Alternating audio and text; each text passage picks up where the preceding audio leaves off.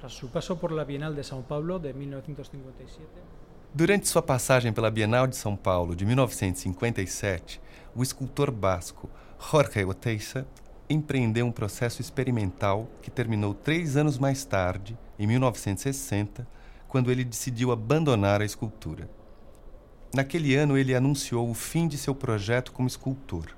Seguindo a mesma lógica formal, ele anunciou também o fim da arte contemporânea como experimento e período histórico, alegando que o artista deveria passar à cidade, à pedagogia e à criação de uma nova consciência política.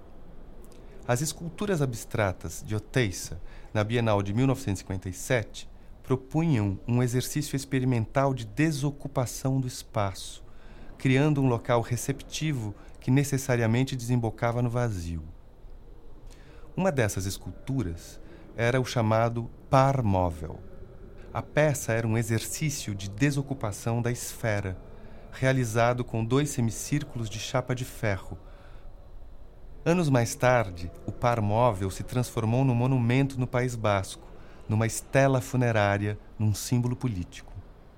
Oteiça anunciou o fim da arte contemporânea em um manifesto escrito durante uma curta estadia na cidade peruana de Lima, em abril de 1960.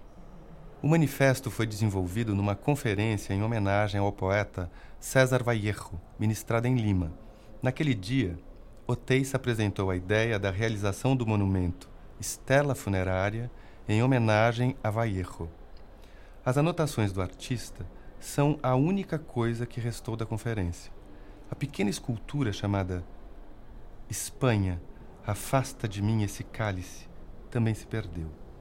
Essa obra serviu de modelo para o monumento que existe até hoje em Lima. Mais tarde, Oteiça diria que aquela pequena peça foi sua última escultura. Ela era feita de duas chapas de ferro, de onde se cortaram dois círculos. Essas chapas poderiam muito bem ser as sobras das chapas usadas para cortar os círculos do par móvel que esteve em São Paulo três anos antes.